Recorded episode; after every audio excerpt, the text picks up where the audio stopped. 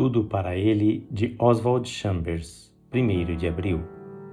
Útil ou sem coração para com os outros. É Cristo que também intercede por nós. Romanos 8:34. O Espírito intercede pelos santos. Romanos 8:27. Precisamos de mais argumentos do que esses para nos tornarmos intercessores?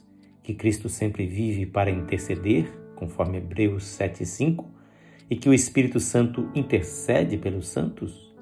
Estamos vivendo em tal relacionamento com os outros que fazemos a obra de intercessão como resultado de sermos filhos de Deus, ensinados por seu Espírito? Devemos dar uma olhada em nossas circunstâncias atuais. As crises que nos afetam ou a outros em nossa casa, empresa, país ou em qualquer outro lugar parecem estar nos esmagando? Estamos sendo empurrados para fora da presença de Deus e sem tempo para adoração?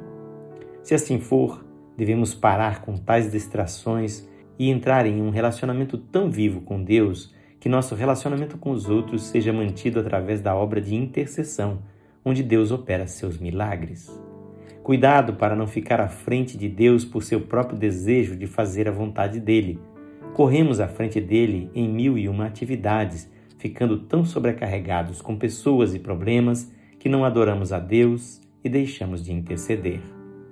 Se um fardo nos pressiona enquanto não estamos em atitude de adoração, isso só produzirá em nós uma dureza para com Deus e desespero em nossas próprias almas.